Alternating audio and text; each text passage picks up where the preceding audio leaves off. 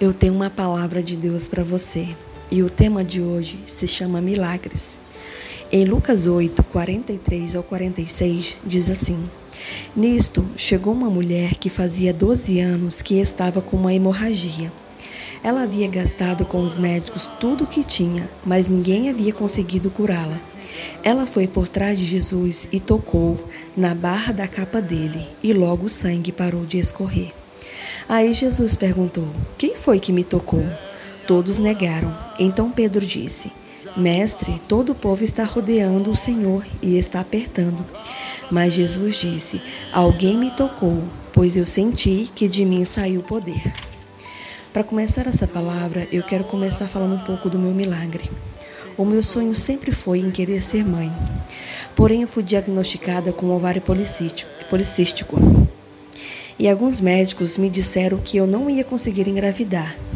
Em cada consulta que eu ia, a minha fé era bombardeada pelos próprios médicos e os resultados dos meus exames me confrontavam. Então eu comecei a perseguir Deus. Cheguei na, fiquei na cola dele, que nem um chiclete colado no cabelo. Eu não me conformei com as palavras que saíram da boca daqueles médicos. Então eu comecei a buscar Deus incansavelmente. Eu dizia a Deus: Deus, eu não vou para, parar de pedir enquanto tu não fizeres um milagre na minha vida. Eu não vou negar que por muitas vezes tive vontade de desistir. Porém eu me lembrei de me lembrei que em Mateus 21, 22 diz assim: Se creres, receberão tudo que pedires em oração. Então eu me agarrei a essa promessa. Com o passar dos tempos, depois de mais uma noite de súplicas a Deus, eu tive um sonho. No sonho, uma criança falava comigo e essa criança me disse: Deus manda te dizer que vai te dar um filho. E no dia seguinte, comprei um teste e fiz. E para minha surpresa deu positivo. Na mesma hora eu lembrei do sonho. Hoje o meu milagre irá completar dois anos de vida. Então, o meu, então, enfim, o meu milagre chegou. Eu não sei qual o milagre que você deseja que Deus faça na sua vida. Mas eu sei que o Deus que eu conheço é especialista em causas impossíveis.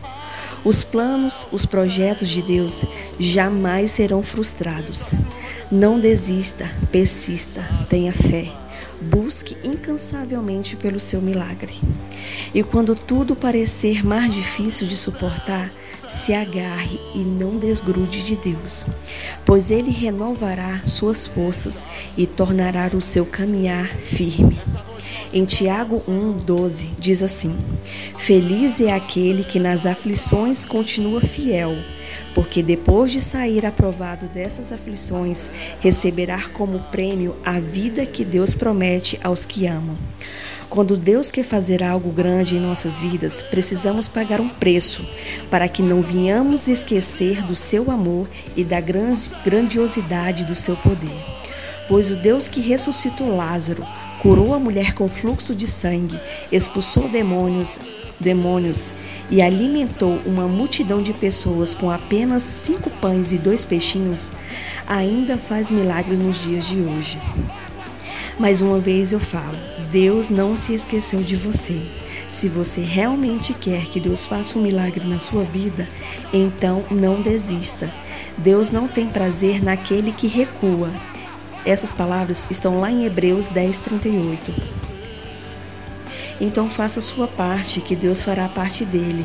Peça que Deus abençoe os seus planos e eles darão certo. Reflita hoje sobre o seu milagre. Tome posse, acredite, pois a fé é a certeza daquilo que não se vê.